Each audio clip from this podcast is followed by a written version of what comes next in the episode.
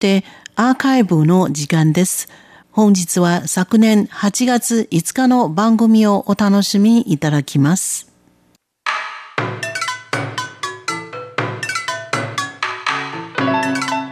続いては文化の台湾の時間です。この時間のご案内は中野です。さて今週もいろんな角度から台湾の文化をご紹介していきたいと思います。さて皆さん、突然ですが、今週土曜日は何の日かご存知ですか？今週の土曜日、8月8日は台湾の父の日です。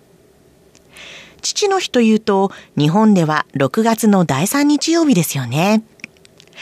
父の日はもともとアメリカ生まれの記念日で、ワシントン州に住むドットさんが男で一つで6人の子供を育ててくれた父を称え、当時すでに始まっていた母の日同様に父親にも感謝する日を作ってほしいと牧師協会へ嘆願し、1910年に父の日の最初の祝典が行われたことがきっかけとされています。その後、1916年の父の日の祝典で、ウッドロー・ウィルソン大統領が演説を行ったことをきっかけに広く知れ渡り、1972年に正式に6月の第3日曜日が父の日として制定されました。そしてそれが世界各地へと広がっていったため、父の日といえば多くの国が6月の第3日曜日です。ではなぜ台湾は8月8日になったのでしょうか台湾の民間行事は旧暦だから父の日も旧暦とか？いいえ、違います。中国語でお父さんはバーバ。そして数字の8の発音はパーなので8月8日88パーパーの発音がバーバと似ているということから、8月8日がパパの日、つまり父の日になったそうです。語呂合わせですね。でも実はその語呂合わせだけが由来ではありません。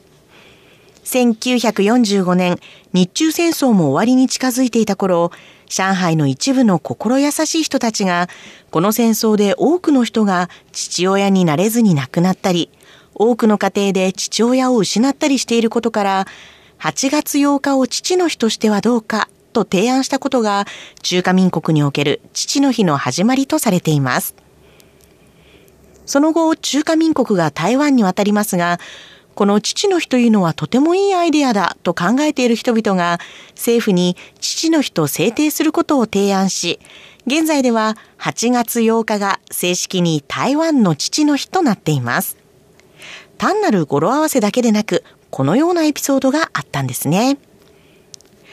なお、日本で父の日が始まったのは1950年頃からだそうですが、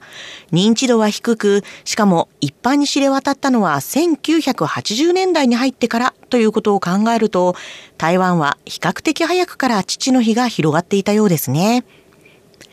ちなみに、中華民国が台湾に渡るまでの3年間は、8月8日の父の日は中国の法で制定された日でしたが、その後中華人民共和国になってからは正式に父の日は制定されていません。ただ、西洋文化が入ってきた影響で、現在中国では6月の第3日曜日を父の日として商業イベントが行われています。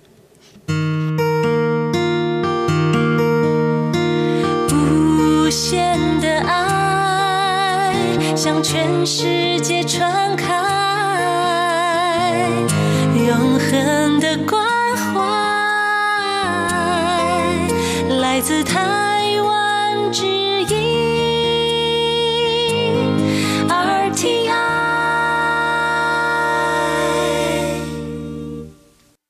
では、父の日はどのような習慣があるのでしょうか？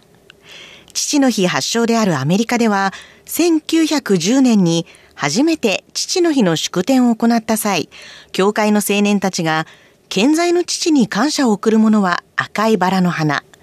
亡くなった父に思いを馳せる者は白いバラの花を身につけて父を称えたそうです。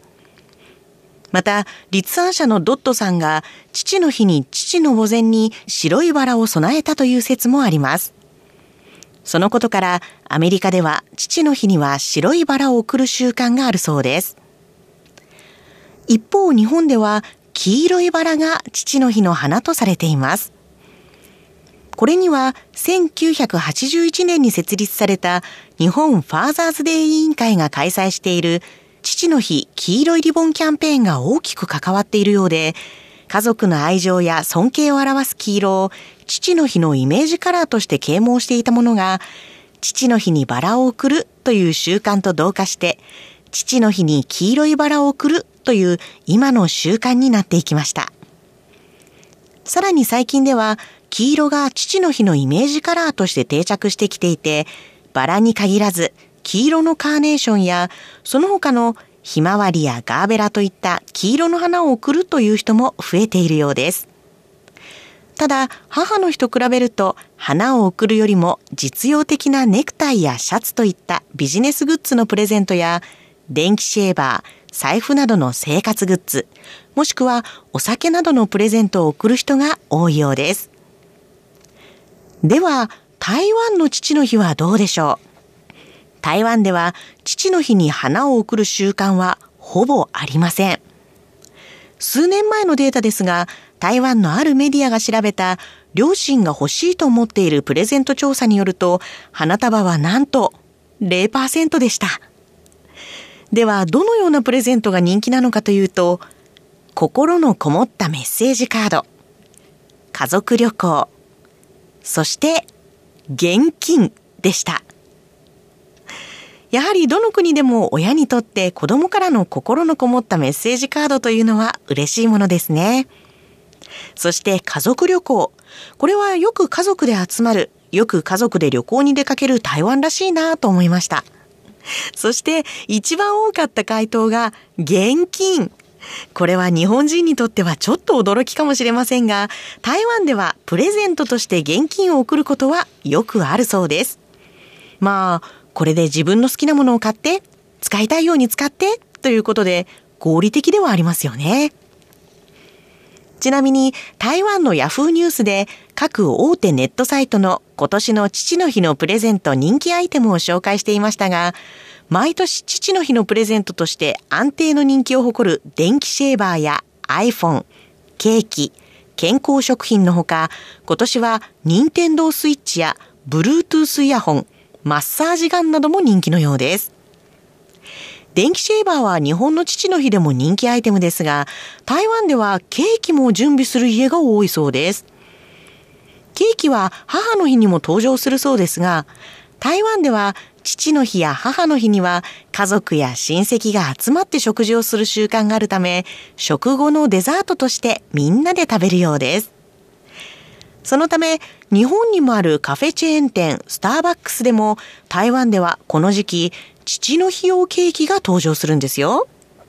もちろんみんなで食べるんですが、最近ではやはり父の日に準備するケーキは可愛らしいものよりもちょっとお父さんを意識して大人の雰囲気、そして大人の味のケーキが人気のようです。ちなみに今年のおすすめケーキとして紹介されていたケーキはココアや竹炭を使った見た目もシックな大人の雰囲気のもので、味はウイスキーやブランデーが入ったものが多く見られました。台湾の父の日は8月8日ですので、必ずしもみんなが集まれる週末とは限りません。そんな年は父の日近くの週末に集まって食事会を行うそうですが、今年の8月8日はちょうど土曜日。今週末金曜日はみんな仕事をさっさと引き上げて実家に帰るんでしょうね。日頃から家族のつながりがとても強い台湾。日本では父の日はどうも忘れ去られがちなイベントですが、台湾ではみんなが集まってとっても賑やかな日となっています。文化の台湾。今週は台湾の父の日についてご紹介しました。この時間のご案内は中野でした。お聞きの放送は台湾国際放送です。